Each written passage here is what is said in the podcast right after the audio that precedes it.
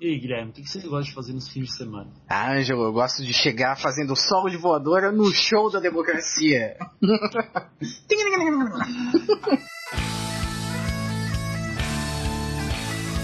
Ucrania Cast, o podcast de seu tempo. Chega, que mundo é esse? Eu me pergunto. Chega, quero sorrir, mudar de assunto. Falar de coisa boa, mas na minha alma ecoa agora um grito. Eu acredito que você vai. Ah, certo, jovens. Aqui quem fala é Guilherme Silva, o historiador de quadrinhos, e ao meu lado, espiritualmente falando ele. O P2, o mais conhecido Ângelo Aguiar. Certo. Diga, Ângelo. Certo. Então, que nós nos reunimos hoje, né, é, para falar aqui do de uma coisa muito interessante, que é falar de um presente aí que tu ganhou, Guilherme. De quem tu ganhou esse presente? Olha só, boa, vamos começar assim então. Eu ganhei o dicionário de conceitos históricos dos organizadores né, e produtores Karina Vanderlei Silva e Maciel Henrique Silva. Não sei se eles são parentes agora. Mas, mas é um livro bem legal, gente, da editora Contexto. E ele. O que, que ele. Qual é a intenção dele? É justamente agregar diversos conceitos históricos, né? E produzir e trazer, apresentar pra gente pequenos verbetes, né? Que falam sobre esses conceitos numa perspectiva, obviamente, né? De historiadores e professores de história. Né? Então é para auxiliar o historiador que quer acessar um conceito ali específico de uma maneira é, eficiente, né, uma maneira bem contextualizada, bem basada e mais rápido, né, com uma fonte mais confiável. E também para um professor que não tem tempo de ficar pesquisando em várias fontes todo dia para dar aula, né, quer dar uma aula um pouco melhor, um pouco mais elaborada. Esse conceito, esse dicionário aqui é bem interessante. Os verbetes têm mais ou menos quatro, cinco páginas no máximo, assim. E trazem aqui alguns conceitos bem legais, como, por exemplo, cidadania, que é o nosso tema de hoje, né? absolutismo, escravidão, gênero, cultura e por aí vai. Isso, de Ásia, né? Eu não sei se tem algum conceito com Z. Tem algum conceito com Z ali? Com Z? olhada. Vamos ver agora. Com Z não tem. O último é V de violência. V de violência. Oh, eu gostei. hein? Oh, violência é da hora. Bem. O, só pra falar um pouco dos autores, então, né? É, são duas pessoas, que é a Kalina, que tu falou, né? Kalina Vanderlei Silva e o Marcial Henrique Silva. E a Kalina, ela é professora adjunta da Universidade de Pernambuco e doutora em História pela UFPE, que Ok. deve ser a mesma universidade. Universidade Federal de Pernambuco. Coordenadora do Grupo de Estudos de História Sociocultural da América Latina, UPE. É, Ah, não, a UPE é a Universidade de Pernambuco e a UFPE é a Universidade Federal de Pernambuco. Olha só que loucura. É, ela, é, ela, é, ela é professora adjunta da UPE, da Universidade de Pernambuco. E o Maciel Henrique Silva, ele é professor do Centro Federal de Educação Tecnológica de Pernambuco. É o Cefet Pernambuco. Antigo Cefet, né? Agora são os atuais IFES. Ah, agora é isso, que já foi instituto, já foi um monte de coisa. Isso, é, é Instituto Federal, né? IFES, que é porque é de Santa Catarina. É, que lá aqui, né? O IF, né? O IF. Lá é IF. IF. É, e mestre em História pela Universidade Federal de Pernambuco. Ele é pesquisador do grupo de estudos de História Sociocultural da América Latina, o mesmo grupo Ah. que a Karina. Ah, Ele- inclusive, o, tá no. Tá no prefácio, acho que prefácio na introdução do livro, que eu tô mencionando a formação do rapaz aí que, que é, participa aí do- da questão de estudos da América Latina, que o, o dicionário ele também sempre tenta trazer é, elementos da nossa realidade, né, da realidade Uhum. temporal e da nossa realidade espacial também, né, trazendo para América Latina, que é bem bacana. pô. Isso. Isso. Mostra que é uma produção engajada também, né? Que é uma produção que reconhece que pertence a um tempo e que não fica alheio a ele, né? Que tá aí dialogando com ele. Exatamente. Hum, é, Esse dicionário também é. Ele tem online, depois a gente disponibiliza ali o link pro, pelo site, é, pelo, pela, isso, pelo nosso site ali do, do Ucronia. Daí vocês podem dar uma olhada junto com o episódio. Exatamente. Muito bem, então, Guilherme. Guilherme. Então, é... Antes da gente Hoje adentrar não- no episódio, ó, vamos lembrar aí que tem a nossa campeã no Tá bom. Apoia-se. Ah, vamos apoia-se lembrar é importante. Essa apoia-se. é importante, porra. A nossa campeã no Apoia-se. Né? Se você você- olhar lá, no, lá, no, lá na letra A no dicionário, tem o Apoia-se, Apoia-se Ucronia. Exato, barra. Cornelia Cash. Mas é a nossa plataforma aí de apoio, né, pra vocês, os ouvintes aí, se quiserem dar uma força pro podcast crescer mais e mais e mais, é só verificar apoia.c barra croniacast ou ir lá no nosso site aí também, no croniacast.com.br, que tem, tem banner, tem os caras e tudo, tem uma paginazinha só pro apoia lá, explicando um pouco melhor. Aí ela vai te guiar lá pro link do, do perfil no Apoia-se, lá também tem as metas, tem, tem as recompensas aí para quem ajudar com 5, 10, 20, 50 reais. E no nosso episódio passado a gente também mencionou ali todo. todo a gente explicou tintim por tintim né, como é que funciona a campanha. Mas é só para citar. Isso. É, se você quiser, vocês quiserem também né, indicar, gostarem desse episódio, gostarem do dicionário de conceitos históricos e quiserem é, ouvir é, nosso comentário sobre outros verbetes também é só entrar em contato, manda aí. Boa. A gente gostaria muito de dialogar mais com vocês, né? Então, só que para isso acontecer, vocês precisam mandar e-mail, né? Pra ver como é que, como é que estamos indo aí com, com os episódios. Beleza, galera? Fechou. É, então, adentrando gostoso no conceito é, de cidadania. Vamos lá para o verbete de cidadania. Tá vendo aquele edifício, moço? Ajudei a levantar. Foi um tempo de aflição, era quatro condução. Então, ali no verbete de cidadania, é, os autores, né, é, eles iniciam, eles iniciam trazendo, tentando trazer uma definição então do que seria a cidadania. Não, não fica nada muito arranjado, nada muito concretizado, mas em geral eles procuram diferenciar a cidadania de outros conceitos que aparecem. Eles falam o seguinte: o tema cidadania aparece frequentemente na mídia, nos discursos de políticos e capitalistas, ou seja, ele separa alguns grupos aqueles. Fala de políticos, fala de mídia e fala de capitalistas. Também fala na fala de intelectuais e de pessoas comuns. Ou seja, ele quando ele fala de cidadania, ele tá, os autores eles estão dizendo que cada grupo tem um diferente discurso sobre isso. É um conceito meio flutuante, assim, né? Ele não, ele não vai se modificando só ao longo do tempo e do espaço, mas também do, do seu interlocutor, né? Isso, É. dos interesses. através dos interesses também, né? Dos, dos interlocutores que têm interesses, que são pessoas ativas, né? Continuando, mas apesar de muito comentado, o tema é pouco compreendido, o termo é pouco compreendido por aqueles a quem deveria interessar mais, os indivíduos que integram o povo. Aqui eu gostaria, não sei, de fazer uma não uma correção, né? Quem sou eu para corrigir esse dois aqui, mas é, mas dizer que o povo, né? O povo ele tá, tá, mis- tá misturado aí. Talvez o que ele quisesse chamar de pessoas comuns, entre aspas, ali, né? Colocou É como o que povo. ele gostaria de colocar isso, de colocar como povo. É Ou que seja, o- aquela- os verbetes, eles têm um ar bem combativo, né? Então, ele faz uma separação bem grande entre, sei lá, cla- entre classes mesmo, né? Aham. Pois é, mas talvez o que eles quisessem dizer como povo são aquelas pessoas que elas não estão. que elas até têm interesses, né? Elas têm interesses políticos, mas elas não. elas são pouco ativas politicamente, né? Na política oficial. Na política oficial elas Exato. são, são pouco ativas.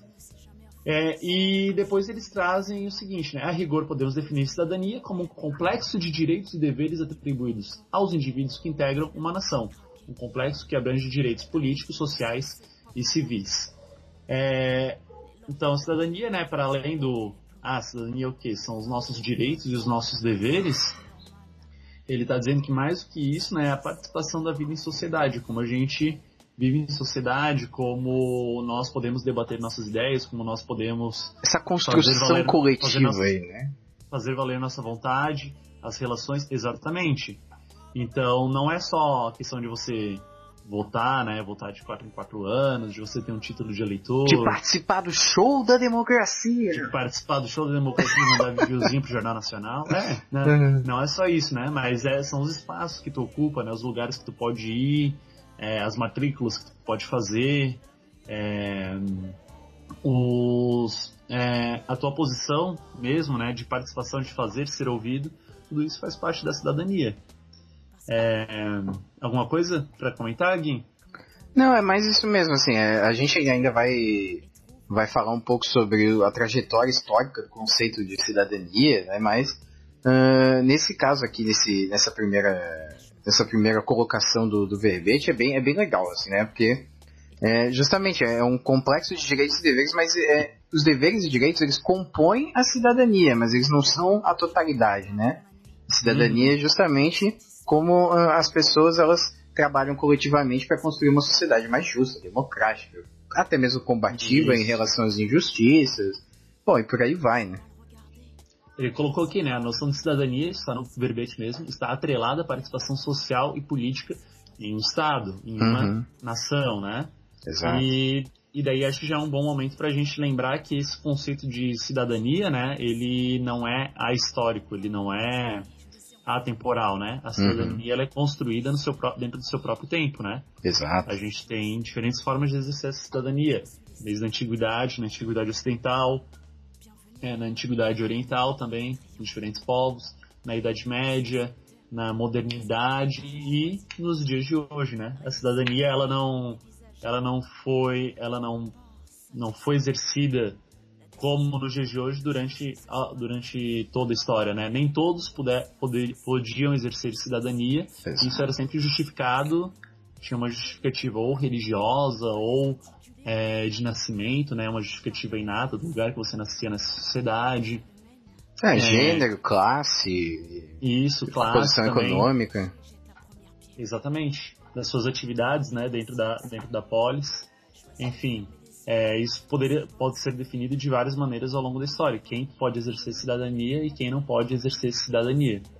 Eles fazem, eu, eu, o que eu acho legal nesse verbete, né, que deve ser é, em, em diversas partes do dicionário, é que eles trazem, como tu disse no começo, pro, eles contextualizam hoje em dia, né? Hoje em dia eles falam que a cidadania aqui ela está muito atrelada é, no dia de hoje à, à sociedade de consumo, né? Uhum. Você é cidadão, você participa da sociedade na medida que você pode consumir. E isso aí é uma realidade muito, muito evidente, né? Quem é que hoje aparece, quem é que hoje, quem é que hoje debate uma notícia, quem é que hoje escreve textão no Facebook é quem tem, quem tem primeiro já começa que tem acesso à internet, né? Uhum. Hoje o acesso à internet é está proliferado, mas não são, todo, não são todas as pessoas que têm, né? Eu, dou, já dei aula para alunos que nem computador tinham que celular mesmo com acesso à internet não tinha. Isso é a realidade de muitas pessoas. Pois então, eu tô, eu tô dando aula agora para menores infratores, né, para meninas que são menores infratores. E eu, eu conversei um pouco sobre elas nessa questão da, do consumo atrelado à cidadania. Muitas delas, assim, é, muitas delas já têm tatuagens, né? Milhares de tatuagens. Uhum. E eu uhum. percebi em mais de uma é, escrito ostentação. Ou um diamantezinho, né? Que também representa ostentação e algumas outras coisas. Mas aí, aí eu achei curioso, né? E aí eu, quando eu dei aula de cidadania para elas, justamente eu perguntei, né? E hoje, gente, se, se é, todo mundo é cidadão a princípio, né? Todo mundo é, é livre para ir para qualquer lugar, todo mundo, segundo a lei, é, merece ser tratado de forma igual e tal. Mas se uma pessoa pobre vai no shopping, descalça, assim, um pouco suja, ela vai ser bem, bem recebida? Sabe? Se se vocês uhum. forem no shopping e entrarem numa loja chique, né, com uma roupa normal, uma camisa mais velha e uma, uma bermuda, vocês vão ser bem recebidas, vão ser atendidas da mesma maneira que vocês entrarem, sei lá, de, de terno, gravata, de, ou de roupinha bonitinha? E aí, Exatamente. E eu acho que impactou mais elas justamente por, por elas virem de uma de uma, sei lá, de uma cultura própria, assim, de, de do consumo ser uma espécie de, de libertação, sabe? né, uhum. de, de, uhum. ter acesso ao consumo, né, um, ser uma forma de exercer direitos que antes eram negados. Assim. Você eu, ascendeu na vida a partir do momento que você tem coisas, né? Pois é, e aí, porra, você vai. Eu tenho. Exato. Aí eu tentei desconstruir um pouco, né? Falar que na verdade é, cidadania não deve ser atrelada a isso. Inclusive a gente deve contestar essa, essa, uhum. essas, essas atribuições, né? Porque a nossa sociedade ela, ela tem que ser construída por outros, por outros vieses, né? Porque se a gente ficar preso só isso, né? vai ser excludente, exato, por outros princípios. E aí foi. Me, me ficou, eu fiquei marcado por essa, esse mini debate que eu joguei na aula, que eu acho que tocou mais as meninas. É? Que legal. Esses Foda, momentos que valem ser. valem a pena ser professor, vale Porra, a pena né? É irado mesmo, isso poder sentir que tu tá levando a. acendendo uma chama ali, uma faísca de, de crítica ou de, pensamento, sabe? fazendo as pessoas pensarem né, em outras coisas aí que não que no seu dia a dia não, não pensariam se não fossem instigadas a isso, né? Porra, isso é que isso é maneiro. Isso é, isso é barato.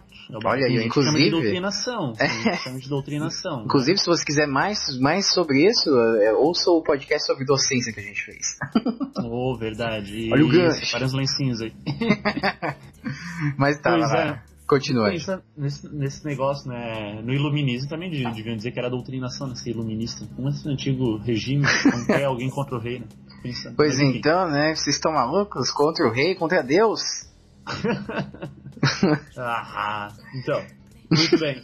É...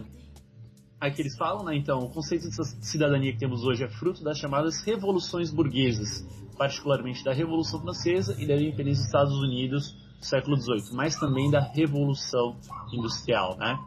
É, esse daí é um. Esses conteúdos, né? Revolução Francesa, Independência dos Estados Unidos, Revolução Industrial, são foram eventos, foram acontecimentos, foram conjunturas que elas estão situadas ali no final do século XVIII e durante todo o século todo o século XIX. E pelo por ter uma proximidade maior desses grandes eventos que marcaram o mundo, a nossa sociedade ainda é muito influenciada por por esses ideais de hoje, né? Revolução Industrial, o que, que é, né?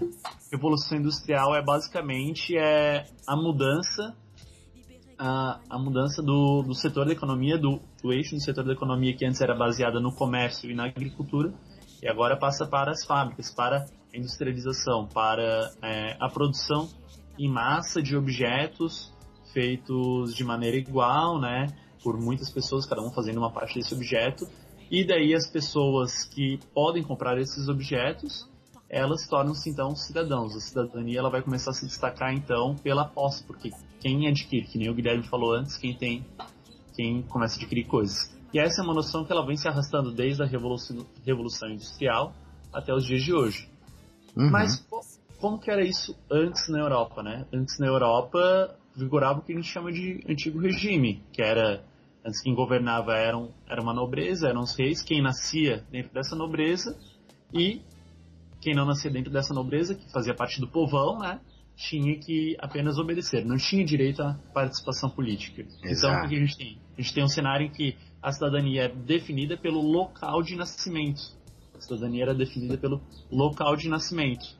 E quem não, quem não nascia numa família nobre, quem não nascia nesse berço de ouro, era se tornava súdito, se tornava a pessoa que só obedecia sem contestar e ainda é, financiava esses governantes.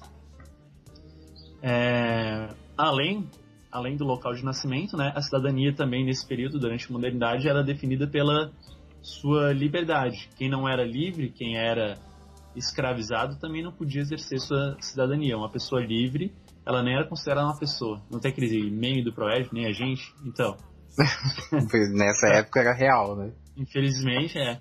Nessa época, muitas pessoas elas não eram consideradas nem agentes nem cidadãos. Por quê? Porque elas nasciam escravizadas, não nasciam livres, não podiam exercer sua cidadania. Tem mais alguma coisa aí pra acrescentar? Ou só tá, estás admirando? Não, eu tô apreciando seus lábios de mel falando aqui sobre cidadania. Tô quase saindo na rua aqui, fazendo uns negócios aqui, protestando e tal. mas uh, você ficou mais na modernidade agora, mas a gente pode começar então pela antiguidade, não, né? A gente Falar, pode começar pela antiguidade. Só pra quem não conhece, só para quem não tá ligado nesse nesses períodos, né? A modernidade é o quê? É o período que vai desde a queda de Constantinopla, 1453, século XV, até 1789, com a Revolução Francesa, final do século XVIII. né? Beleza? Lembrando que essas periodizações aí são construções, né? O São Pessoal, né? convencionados. Exatamente, né? As pessoas vão construindo e vão determinando que determinados períodos ali, determinadas sessões de, de tempo, né, são utilizadas para estudar alguns períodos. E aí, então, mas então começando aqui na- com a nossa querida antiguidade, né, que a antiguidade é mais vasta, né, do que do que os períodos mais mais modernos e contemporâneos, né?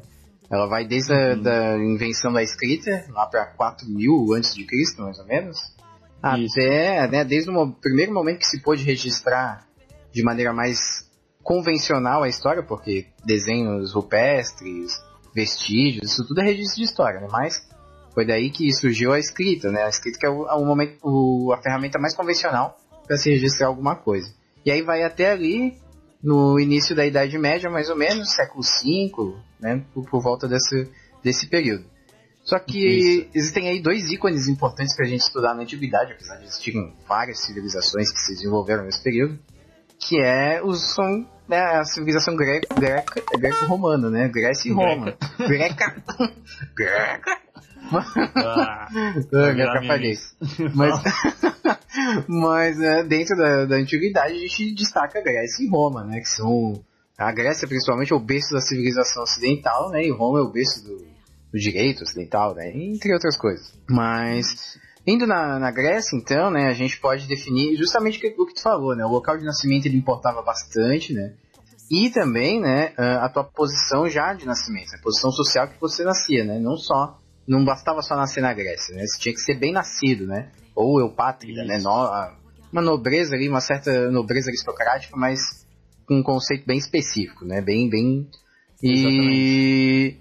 Bom, e aí, é, esse negócio de democracia, né, rolou bem depois, assim, né? Não foi de início, né? No início, o que que acontecia? Uh, a nobreza, então, foi tendo o poder fragilizado dela, os grupos contestavam algumas decisões, né? E aos poucos, né, através da filosofia, os filósofos gregos foram criando então uma forma de governo, né, que aí gerou a democracia, que na verdade a democracia é o, é o governo dos demos, né, que são pequenas regiões, né, pequenas regiões políticas, uhum. né, que tem aí um, um, alcance político, né, não são só regiões, sei lá, de camponeses, de pessoas que não participam politicamente, mas são, são como se fossem pequenos distritos, né, e esses uhum. distritos, esses, esses demos, né, eles uh, tinham seus demiarcas, né, é demiarcas que a gente tinha visto, os seus líderes organiz, é, escolhidos através do voto, né, então aí o voto ele passa a ter uma importância bastante importante, né, e quem que era considerado cidadão nessa época? A gente deve pensar, né, porra, deve, ter, deve ser maneiro, né, a Grécia deve ser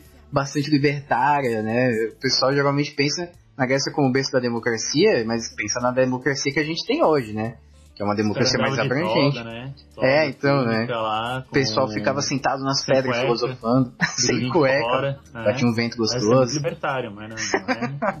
mas é que o pessoal pensa na democracia que a gente tem hoje. Lembrando que a democracia também é um produto de seu tempo que vai sendo remodelado. Né? Democracia, como é que ela funciona aqui? Primeiro que só para cidadãos atenienses. Quem são os cidadãos atenienses?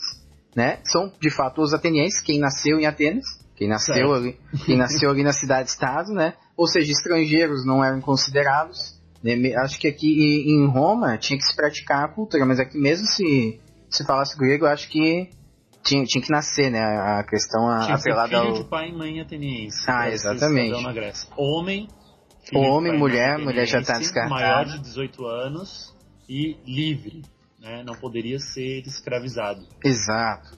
Né? E dentro aí do, dos é, escravizados aí no caso pode ser por dívida ou por guerra. A questão escrava aqui, ela não é por meio da etnia, né? Como, como aconteceu em outros momentos da história. Né? Isso. Era muito mais como focado na, na dominação. Período, na, na, modernidade, né? O que eu estava, no né, período que eu estava falando antes, a, a não cidadania também tinha, tinha falado, né? Era a escravização, né? Ela era por raça e por etnia. Aqueles hum. são inferiores a nós, né? Eles já nasceram assim dessa forma e daí nós temos o direito então de nos sobrepor sobre eles, né? E de usar eles como mão de obra de trabalho. Na Grécia não, a escravização era por outros meios. Exato. É, e aí é que a gente pode elencar então três pilares da democracia, né, que os cidadãos já, já definidos, né, poderiam exercer, que é a liberdade individual, a igualdade perante a lei e o direito de expressar a própria opinião. Né? E lembrando, é, é, é, muito curioso, né? A gente depois vai falar um pouco da brecha dentro dos discursos libertários, né? Mas é muito curioso que se classifique é, um cidadão e que se valorize esses, esses pilares, né? E não, não considere uma mulher um cidadão, por exemplo, né? Tipo, liberdade Exato. individual só para os homens, só que igualdade perante a lei só para os homens. E é, é, curioso que se exista uma opressão, uma opressão não, mas uma uma supressão, sei lá, uma opressão mesmo, pode até colocar, né? Mas dentro da liberdade, né? Dentro do, da luta pela liberdade, se oprima outros setores da, da sociedade, né? Isso a gente vê em vários momentos da história. Isso, é, isso daí é muito bem colocado, porque né, a gente tem essa noção de da Grécia ser o berço da democracia, mas a gente não pode ficar com isso da, da boca para fora. A democracia era muito diferente, né? As mulheres, como tu disse, elas não participavam. Os escravos, escravizados, eles não participavam. Os estrangeiros não participavam. Até hoje aqui, né? Na, estrangeiro não é cidadão pleno, mas enfim. Mas outras pessoas que viviam naquela, naquela região não, é, não, não, poderiam, não poderiam exercer essa cidadania. Uhum. E, e, isso era próprio daquele tempo. Era, era por ser homem, né? Por, as mulheres elas eram tuteladas, elas eram destinadas na Grécia só à reprodução. Elas viviam oficialmente, né?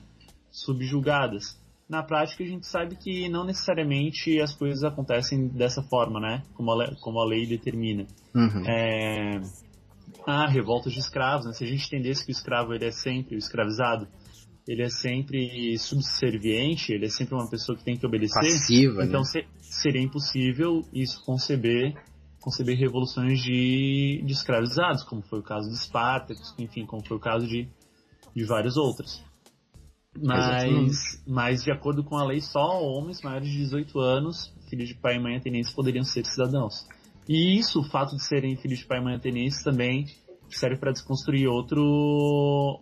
Outro. Não gosto da palavra mito, né? Mas outra, outro estereótipo, que é de que a democracia vem da Grécia. Não, a democracia é uma ideia ateniense, é de Atenas. Exato. Outras regiões como Esparta, como Knossos, como Creta, Estado, Creta, Olímpia, é, eles não necessariamente utilizavam esse mesmo sistema. É. Inclusive, Creta, para você, para a gente perceber mais a diferença entre, entre as cidades-estado, para ver que não era realmente uma, uma, um pensamento unificado grego, em Creta a sociedade era mais matriarcal do que patriarcal. As mulheres elas tinham uma importância muito mais acentuada do que, na, do que em outras, né, do que outras uhum. cidades-estado ali da região. Até porque Creta era uma ilha, né? Então provavelmente eles desenvolveram uma percepção própria ali de como elencar os, o, as hierarquias dentro da sociedade, né? Não sei, não sei exatamente, não sou especialista em Creta, mas. Isso, em Creta, em Lesbos também, enfim. Lesbos. E. e... Eu vi o que você fez aí. Tinha que largar, né? Enfim. E daí, nesse tempo, era definido por esses moldes, né? Exato. Na, no caso da, de Roma, ainda na Antiguidade, a gente tem uma, tem uma história legal, né? A, a Grécia, ela foi onde a, a gente diz que a Grécia é o berço da civilização ocidental, por quê? Porque foram lá que surgiram diferentes conceitos, diferentes conceitos começaram a ser debatidos, como democracia, como ética, como liberdade, é, e, que for, e que se pegou essas referências gregas para se discutir ao longo da história depois no, depois no futuro, né? Uhum. Sempre se voltava então a esses clássicos gregos para se discutir para se discutir algum assunto. E ao, uma civilização que fez o papel de difundir esses conceitos clássicos da Grécia foi a civilização romana. Os romanos eles foram o maior império da antiguidade, né? Eles conquistaram, tiveram regiões na Ásia, na África e na Europa. Isso numa no momento da história que não tinha nem motor, que não tinha Sim, porra. eletricidade. Sim, é, uma, é um negócio assim de, de ficar de cara, né? Depois a gente só vai ver um império desse tamanho ali com um império árabe, nem com, nem com um império cristão na Europa. Uhum. Mas é, os romanos eles fizeram esse papel de difundir a cultura grega, né, para essas regiões, para esses continentes que, que eles dominaram, que eles foram, que eles exerceram seu imperialismo. E os romanos, dentro da própria história de Roma, além de difundir os ideais gregos, né, os ideais clássicos, os romanos eles também levaram na, na prática, né, a ideia de república, república que também é uma palavra concebida então pelo pelo Platão, né, um governo em que as pessoas, ainda que não aconteceu da mesma forma que Platão imaginava, né? Mas um governo em que diferentes pessoas, né? E não só um governante, é, exerciam poder, poderiam legislar, poderiam, enfim. Só que no caso de Roma, né? Aí tinha mais uma, tinha, já entrava a questão de nascimento. A pessoa que nascia dentro de uma família nobre, quem nascia, os nobres eram chamados de patrícios, quem, só quem nascia dentro dessa família nobre que poderia é, exercer essa política. As pessoas que não eram nobres, que, eram, que não eram escravizadas, né, os homens livres, eles eram chamados de plebeus. E, e a eles só restava no início só só serem subservientes a esses patrícios, a esses nobres, só obedecerem eles. Só que com o tempo, esses mesmos, esses mesmos plebeus eles começaram a contestar esse governo dos patrícios. E por meio de greve, já na antiguidade, é, esses plebeus, que eram também os soldados romanos, eles pararam suas atividades, disseram que não iam mais lutar por Roma, até que determinados direitos fossem acatados. Então na, a história de Roma é legal por quê? Porque ali tu já vê, já começa uma luta de um povo, de uma população, de um grupo social que não tinha direitos, que começa tem consciência da sua própria classe, consciência da sua própria é, do seu próprio grupo social, da sua posição social para lutar por direitos.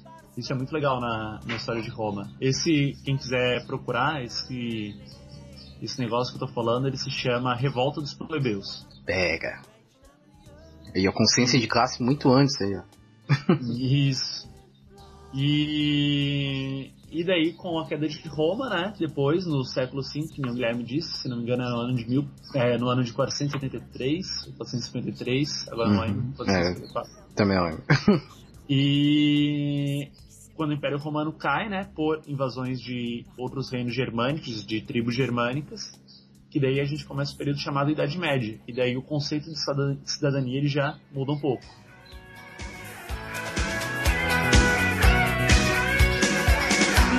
Convidaram pra esta festa pobre que os homens armaram pra me convencer.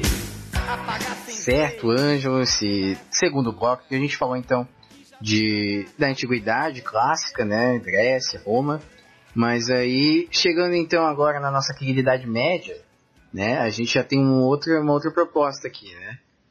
Como é que acontece? Uh, com a queda, o Império Romano então sofrendo várias pressões aí germânicas, né, dos bárbaros. Bárbaros é um termo que eu também não gosto de usar, mas os povos não romanos, né, que também não é um termo muito bom, mas que é me melhor do que bárbaro, né, os povos germânicos aí e outros povos ali também, né, que os povos germânicos são mais fragmentados, vários mini, mini povinhos.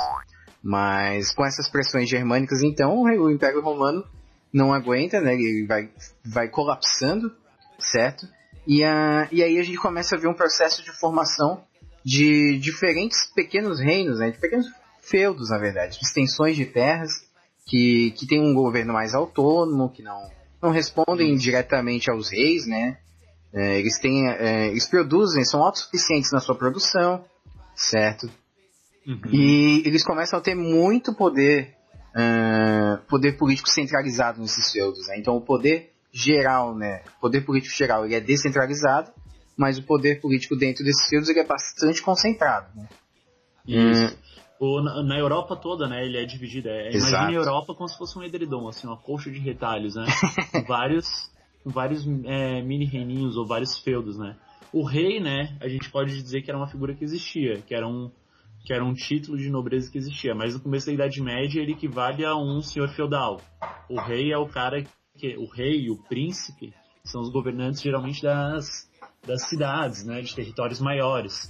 Mas em, em, boa parte da Europa, no resto da Europa, o que vai vigorar são, são propriedades agrícolas ruralizadas, que tem bosques, que tem plantações que pertencem daí a senhores feudais daí. Exato. Então, e aí, o, os, os patrícios romanos, né, os antigos patrícios romanos, começam então a, a, explorar o trabalho civil nessas grandes propriedades. Eles vão se tornando aos poucos um protótipo assim, de burguesia, né? Que vai, que vai tomando então essas propriedades e vai criando uma grande, uma, uma grande, é, uma grande grade assim, né? De, de pequenos feudozinhos. Olha que Isso, os, construção, os né, oratória. os antigos patrícios, né, eles, quando eles viram que o Império Romano estava ruindo, o que, que eles começaram a fazer? Começaram a comprar propriedades em zonas rurais, zonas agrícolas, começaram a se mudar para lá. Então, os senhores feudais, na verdade, eles são descendentes dos antigos patrícios romanos aí.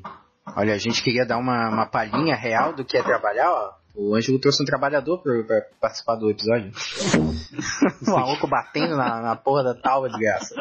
É porque eu disse, né, São José, que é, que é feudalismo. Aqui Olha aí, você tá construindo uma igreja de madeira aí. Eu só tô falando que eu tô vendo aqui. Que... não, eu não estudei porra nenhuma, eu fiz um relato aqui andando na rua. Olha só, cara. Tá, tá quebrando, desgraça. Mas vai, continua. e daí, o que que, o que que passou, o que que acontecia, né? Dentro dessas propriedades é, feudais, né? O senhor feudal, que nem o Guilherme disse, ele era, ele era maioral. É, ah, esses feudos, eles, eles passavam, eles passaram a ser divididos entre os nobres, entre os senhores feudais, através de acordos de suzerania e vassalagem. O que, que é isso? Diferentes senhores feudais, né? Diferentes nobres, um com mais terras, um mais com menos terras do que outros, né? Eles, começar, eles começaram a criar laços de fidelidade, né? Quem que é o suzerano, quem que é o vassalo? O suzerano é o senhor feudal que ele cede um pouco da sua terra. A terra era riqueza, era a principal riqueza na Idade Média. É, vamos pensar que na Idade Média você tem uma Europa ali que não tem moeda única, que não tem um mercado único, que tem as rotas comerciais elas não estão tão fervilhantes como em outros momentos históricos, né? Exato. E, e daí a, a terra, o, a sua capacidade de plantar, de gerar produtos agrícolas, gêneros agrícolas, ela é o que vai definir a riqueza, então. É a quantidade de trabalhadores que tu tem ocupando essa terra para te servir também é que vai definir a, a sua riqueza. Ou Então, seja, né, o teu alcance o- como cidadão, né, ele, ele variava de acordo com, com tuas posses e com tuas relações de, de suzerania e vassalagem de nobreza, assim, né? Exatamente. Para ser cidadão, então, nesse começo da Idade Média, você teria que nascer numa família de senhores feudais, você teria que nascer na nobreza. E além de você ter, além de você nascer na, na nobreza, você também teria que ter uma grande quantidade de terra. Exato. Os nobres que eles não tinham tantas terras como outros, o que, que eles faziam? Eles juravam fidelidade a outros nobres, a outros senhores feudais mais poderosos, em troca de terra. E o que, que era esse juramento de fidelidade? Esse é- são os laços de e vassalagem que eu falo. O suzerano era quem cedia a terra e o vassalo era quem entrava com a fidelidade. Se o suzerano entrasse em guerra com outro feudo, com outro rei, aquele vassalo ele deveria com suas tropas, com seus cavaleiros, estar ao lado do seu suzerano, ao lado desse outro nobre. E assim é, iam se formando esses laços, né, essas uniões então dos feudos durante, durante a Europa. Então, para ser ativo politicamente nessa sociedade, você tinha que nascer no, em determinado local, né? Você tinha que nascer, quando eu digo local, não é o local físico, né? Mas em determinada família, ter um sangue nobre e também ter terras, ter, é, ter posses em forma de terras Exato. essa Idade Média, né? Daí depois ela vai começar a cair conforme va- vai, rolando as cruzadas, porque daí o Ocidente e o Oriente eles começam a ficar mais interligados, né? E daí o que começa a acontecer? O comércio ele começa a ferver, começam a surgir os burgos, que são cidades comerciais. Se você joga Assassin's Creed aí, eu quando eu jogava no 2, tinha, tinha uns pequenos burgos, né? Que eram cidades de comércio que tu entrava lá, trocava espada, trocava acessório, enfim. Olha aí, ó. Videogame é história, lá. Videogame, ó, videogame até que tem uma coisinha. E daí. E daí começam aos poucos ali na, na metade da Idade Média, metade pro final, começa a ter um renascimento comercial. E daí começa a surgir outro grupo social que é o da burguesia. Ah, Aí é mais um consolidado, isso, né? Não, então, é, os burgueses, né? é, lembrando que burgueses também, eu lembro do, do nosso professor de, de história de história moderna, que ele, ele ficava, ele ficava- falava direto dos vários conceitos de burguesia, e aí ele criticava o uso da palavra burguês, burguês hoje, né, que não é a mesma coisa, tá? Mas enfim, a gente não vai entrar nisso. Mas é, o que, que é, né? Então, esses proprietários que antes eram os patrícios lá, né, os ex-patrícios do Império Romano colapsando, eles agora eles se formam, né, passando esse processo todo, quase mil anos ali de história da, da Idade Média, eles vão se formando então como burgueses, de fato, consolidando uma classe econômica e social mais, mais constituída, né? E eles vivem então do comércio, né? Eles vão transitando aí entre vários feudos, né? Eles vão é, salpicando aí as rotas comerciais. Meu Deus, eu tô da oratória hoje. Né? Então eles vão aí constituindo também as rotas comerciais, passando por elas. Então, e durante as cruzadas eles impulsionaram também, né? ah, eles foram impulsionados, perdão, por uma alta produção agrícola, né, relembrando. Né? E a gente cabe lembrar também que a, a, o declínio do, da utilização feudal, né, da, da estrutura feudal, né, equivale também na, no, a, na ascensão da, da, das relações comerciais, né? Porque lembrando, né, o, quando os feudos deixam de, de ter tanto, tanto poder interno, né, isso facilita a vida dos comerciantes, né, que não tem que passar por centenas de territórios e pagar centenas de taxas alfandegárias para centenas de senhores, né? Isso vai facilitando aí na hora da, dessa questão comercial. Então, né, isso. isso, fez, então, atraiu, o, à medida que o... Caraca, à medida... Porra, tá, mas deve ser... Deve ser... Caralho, deve, meu. Ah, deve estar tá amando do patrão isso aí, ó. Sacanagem. Olha essa porra. Mas enfim, vamos continuar. Ah. É, as medidas que o, à medida que os feudos eles eles um ganham. pouco, pera um pouco. Eu Vou fechar a janela aqui, peraí. Ah, eu achei que você ia bater dizer, no tá maluco. fechada, né? Eu vou fechar um mais ainda. Faça isso. Continue. É, à medida que que é, que os feudos eles iam ganhando mais mais poder ali um pouco antes, né, na, no início da Alta Idade Média, certo? As cidades elas acabavam enfraquecendo, né? Então, com a, a Baixa Idade Média já no finzinho, né? Isso aconteceu de forma contrária, né? Então, as cidades elas acabaram enriquecendo bastante à medida que os feudos, né, perdiam um pouco, né, dessa dessa influência toda, certo? Então, aí ao longo dos Exato. séculos Diz que é um renascimento comercial. Exato. Né? Então o, o comércio ele ascendeu novamente, né? né? Ele começou a, ser, a, a ter umas relações mais complexas e mais importantes, assim, né? Mais, mais duradouras, mais vindouras, certo? É, após esse renascimento aí do comércio, a burguesia então passou a, a não se contentar só com esse, esse, esse poder econômico, né? Afinal, para você participar da política, você teria que ir por outros meios, não só pela, pela, pela questão monetária, né? Pela questão econômica, de fato. Então, o que que acontecia? É, esses burgueses, assim, eles começavam a se aliar com os reis, príncipes, né? Governantes da cidade, o pessoal comandava mesmo, certo?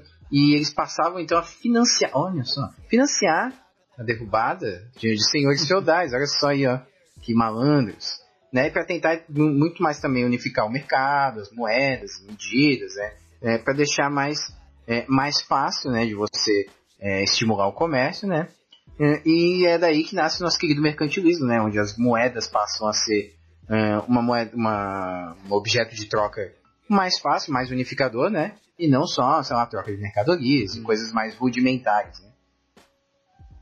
Exato. Hum. Tanto que na Idade Média, né, é, ali nos próprios feudos, vai ter muita, muito lugar que não vai ter moeda, que eles vão realizar escambo, né? Exato. E agora não. Agora, na passagem do, da Idade Média para a modernidade, a gente está. O grupo que acende, o grupo que tem poder é a burguesia, são os comerciantes, são quem tem propriedade.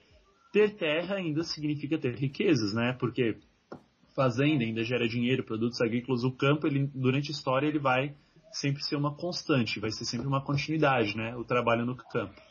Agora, o, o comércio ele também está ocupando, está ganhando um espaço maior entre as riquezas. E a gente chama o mercantilismo justamente de gênese do capitalismo, por quê? Porque é nesse momento, com essa ascensão do comércio, que começa então a busca por lucro. É nesse momento que as pessoas elas começam a voltar à sua vida para acumular metais preciosos, para acumular riquezas preciosas até então não não se tinha essa necessidade, né? Aliás, não essa necessidade, mas não se tinha esse hábito de viver. As pessoas elas viviam para produzir o que elas consumiam ali dentro dos feudos e para dar o seu excedente aos senhores feudais. O então isso é legal, é um momento legal da história para a gente ver que o capitalismo ele também não tem muita gente que acha que o capitalismo ele existe desde o do começo do mundo. Uma vez é, eu vi um artigo do porra, de algum cara do, enfim, desses portais liberais, né, dizendo que os governos, antes mesmo de ter governo, os povos da pré-história já faziam comércio, já tinham mercado. Pô, mas daí é, me aí, dá pra falar que, que antes mesmo de existir governo, já existia comunismo. O que que, que é o... É, O Marx, inclusive, classifica dessa maneira, que é o comunismo primitivo. Que não tinha Estado, não tinha classe social, não tinha nada. aham. É, exatamente. Mas ele, ele tá tentando justificar o mercado, né, pela sua antecedência. Só que uma coisa existe comércio, uma coisa existe mercado, outra coisa existe o capitalismo, né? Uhum. Uma coisa é existir em trocas e outra coisa é existir as pessoas elas vivendo para acumular esse poder, o poder dessas trocas. Não, desigualdade sempre existiu, mas desigualdade é, por dinheiro, por acumular dinheiro, por acumular moeda de troca e viver para acumular essa moeda de troca, a maior parte da humanidade não, não exerceu isso. Uhum. Tribos africanas, tri- é, tribos indígenas, povos da Ásia, né?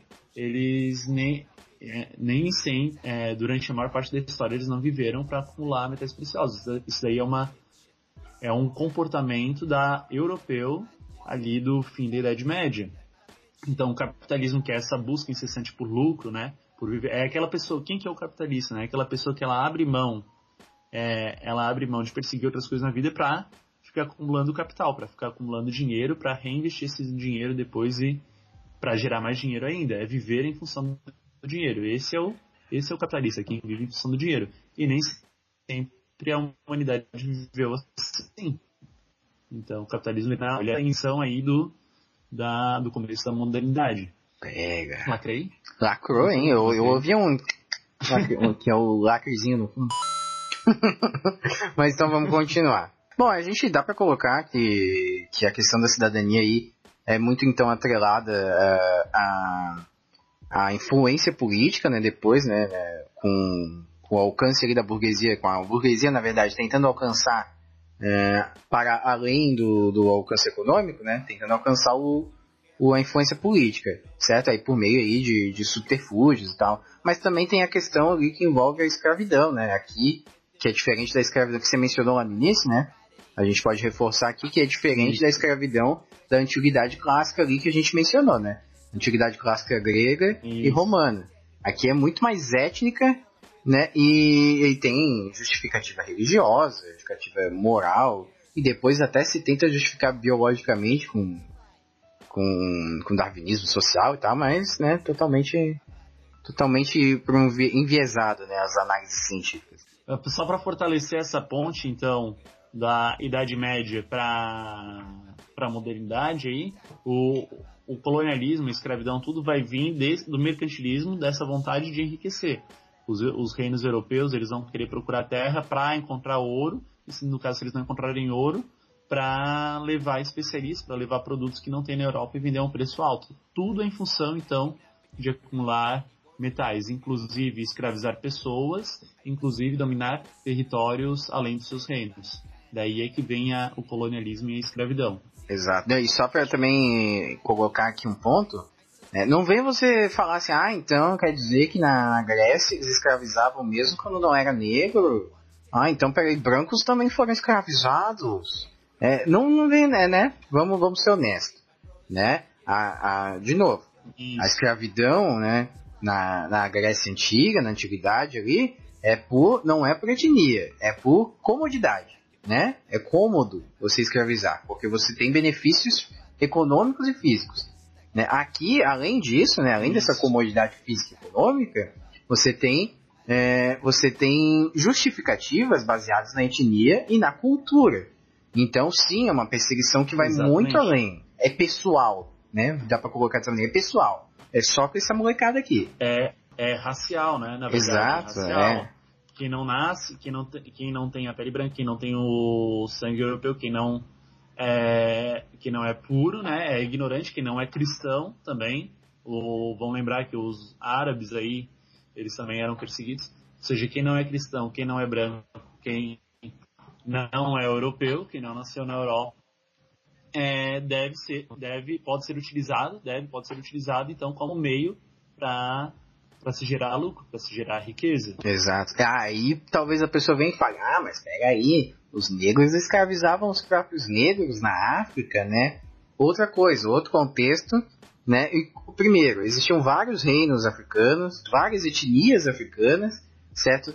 Vários conflitos tribais, certo? E, é, de novo, né? A, a escravidão não acontecia porque o outro era negro, né? Era com base na, na, na dominação por Isso. guerra, certo? E eram vendidos a, a europeus Isso. depois, mas por pura interesse econômico. Né? Não, o problema é ser desonesto e colocar, usar esse argumento para tipo, deslegitimar, deslegitimar não tornar racismo, né? legítimas né? cotas, né? Por exemplo, cotas ou, ou, ações afirmativas e etc, etc, etc, com base em etnia, né? Era só esse desabafo. Não, exato. E também tem outra coisa, né? Não é só isso. Pode ser que existia escravização entre tribos africanas por questão, por questão étnica, por questão racial, porque uma cidade se considerava superior, um reino se considerava superior a outro, ia lá e escravizava. Mas o fato é que a, a escravidão colonial, ela deixou de herança o racismo, uhum. essa justificativa, né, da superioridade, da superioridade étnica, da superioridade cultural, da superioridade é, visível na cor da pele. Isso. Isso daí ficou de herança e é uma, é uma herança que perdura até os dias de hoje. Não, com, não se expressa da mesma forma, né? Se expressa de uma maneira mais velada. Como assim o racismo? Como que se expressa o racismo hoje? Se expressa quando você vê uma pessoa na sua sala de aula, na, na faculdade, e acha que ela só chegou ali por causa de cotas, que ela é uma ignorante, que você não vai se aproximar dela.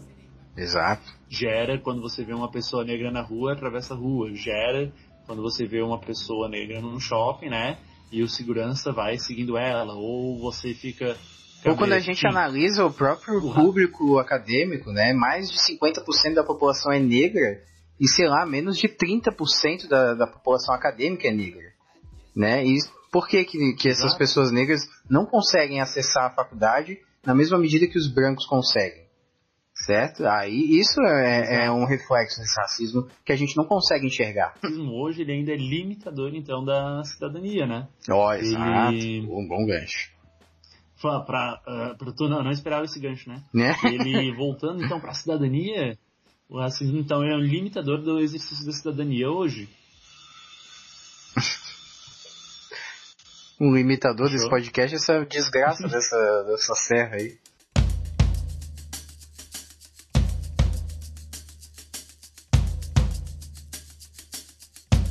Não adianta olhar pro céu com muita fé e pouca luta.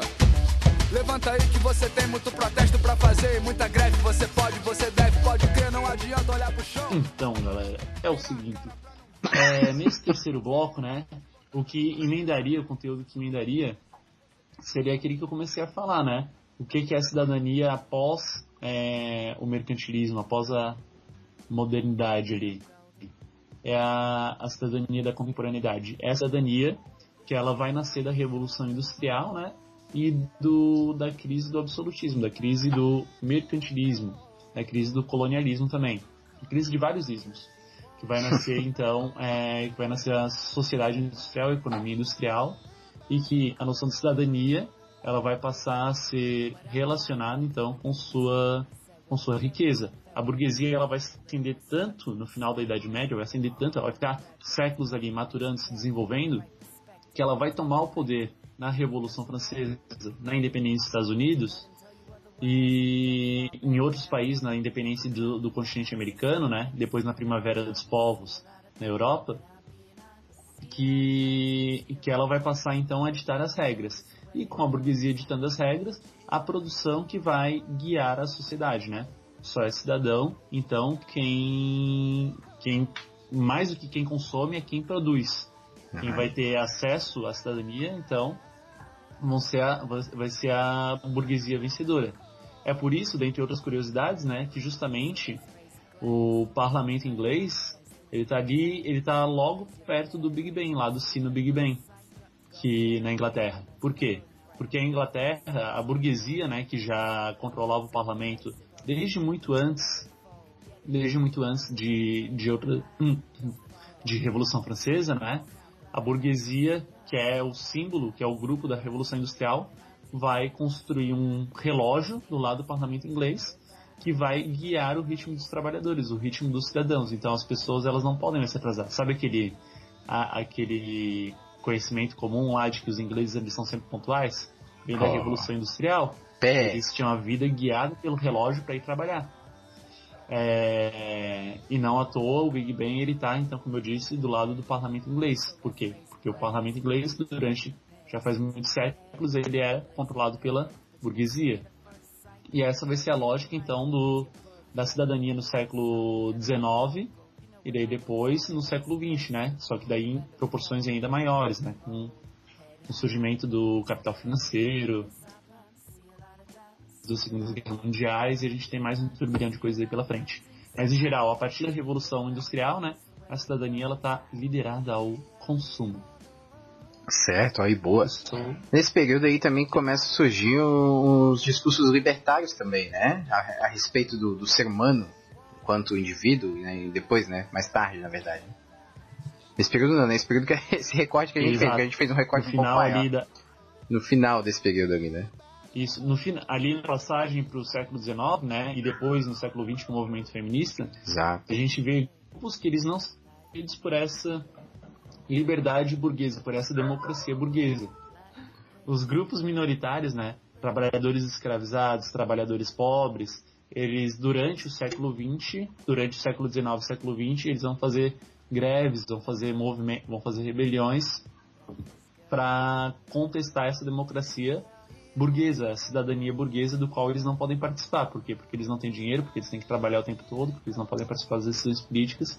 E isso durante todo o século XIX, século XX vai ser contestado. As mulheres, né, o movimento da União das Mulheres começa mais no início do século XX, não no século XIX. Final, é, com o movimento feminista. Daí o movimento feminista a gente tem as três ondas, né? A primeira que lutava pela igualdade de direitos, por acesso à cidadania, por poder votar, por poder trabalhar, por poder estudar. Exato. É Depois para ocupar espaços 60. que, que eram comuns né, é, a homens, né? Para poder. Isso. Primeiro luta para participar Por dos i- espaços. Igualdade de pagamento. Exato. E depois, na década de 60, por uma liberdade sexual, né? Por poderem Reprodutiva, né? corpo. Sexual e Isso, reprodutiva. reprodutiva, de não ter necessariamente que ser mãe. Uhum. E na da década de 80 e uma terceira onda que daí é sobre gênero, né, para para que nessa nessa terceira onda feminista para que as pessoas elas possam assumir suas diferentes identidades de, de gênero, ou seja, é, não necessariamente adotarem aqueles papéis que a sociedade já tem prontos para elas. Você nasceu mulher, você vai ter que Exato. usar, você vai ter que ser filho, você vai ter que ter cabelo comprido, você vai ter que usar Uhum. vestido, etc. É, parece um pouco mais, uma crítica um pouco mais ferrinha à estrutura neoliberal, né? Fala também um pouco sobre a questão punk, o punk feminista, ele, ele surge com mais poder também, né?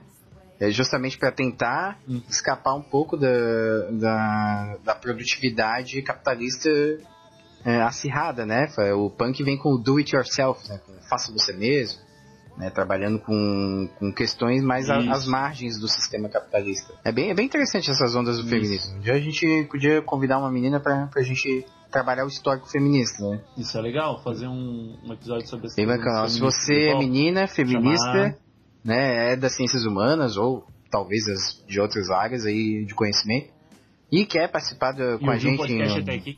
e ouviu o podcast até aqui e quer participar de um episódio, manda um e-mail pra gente, cara. A gente tá aceitando sugestões. Então tá, Beleza, então. continuando aí. Então, bom, é isso, né? Isso daí é um resumão, então. Exato. Vocês acabaram de ouvir um resumão da cidadania ao longo dos, do É. Ocidente, no século. Ah, aliás, no. Enfim. Acho que pra, Ocidente- finaliz, pra finalizar, pra dar um. botar um lacinho bonito assim na, nessa, nesse tópico final que tu trouxe, é justamente falar das brechas né, dos discursos libertários. Né? O discurso feminista ele aparece como uma brecha do discurso libertário, né?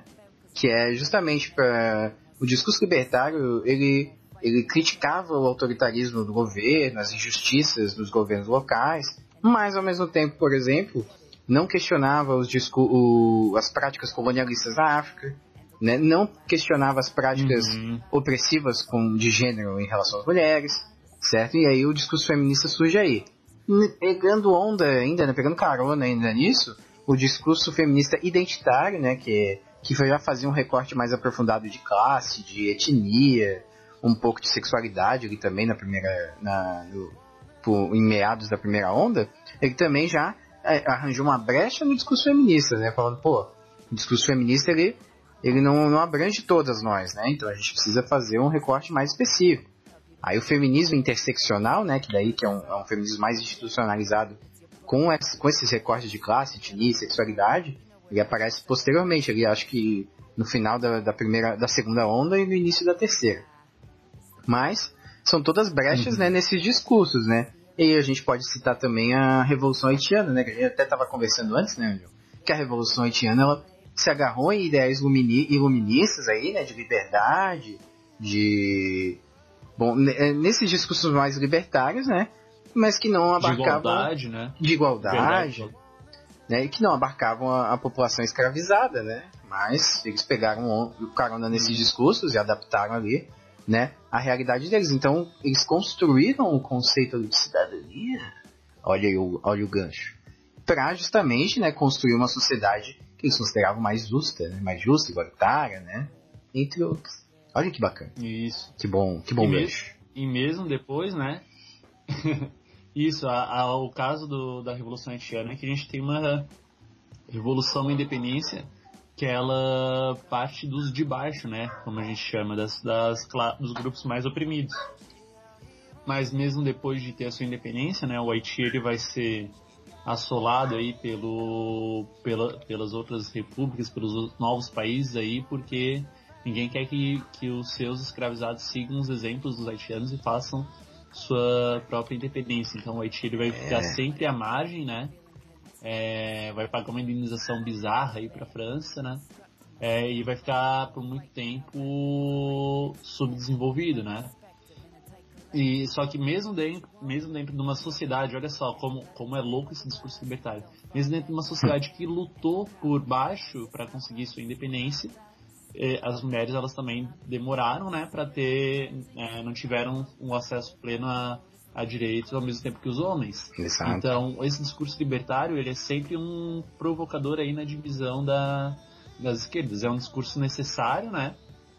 É um discurso, é um discurso necessário, mas ele, esse é, o- ele é o cara que caracteriza também a esquerda, que tá, tá sempre se renovando, tá sempre se autocriticando, tá sempre, enfim, trazendo novos debates. É, o pessoal que fala E- que a esquerda e- tem que se unir, que a esquerda é muito fragmentada. Bom, ok, a esquerda é fragmentada, mas essa fragmentação não acontece de graça, né? Não é só porque as pessoas discordam. Just- muitas vezes é porque se sente, se sente a necessidade de, de verificar as brechas aí no, nesses discursos libertários, né? Verificar as lacunas. Exato, né? As- é bom que tem, é bom que tenha essa essa fragmentação. É sempre bom que tenha a pessoa que incomode, né? Que traga Isso. que traga o porém, mas e para e para esses grupos aqui, né? Só que tem gente ainda dentro da esquerda que acha que isso aí, pô, isso aí é o que enfraquece, que nunca faz as esquerdas obterem sucesso. Pô, na Talvez verdade. em parte seja verdade, né? Mas a gente não pode, a gente nunca pode jogar a água com, com o bebê fora, né? eu gostei do, do tema aí.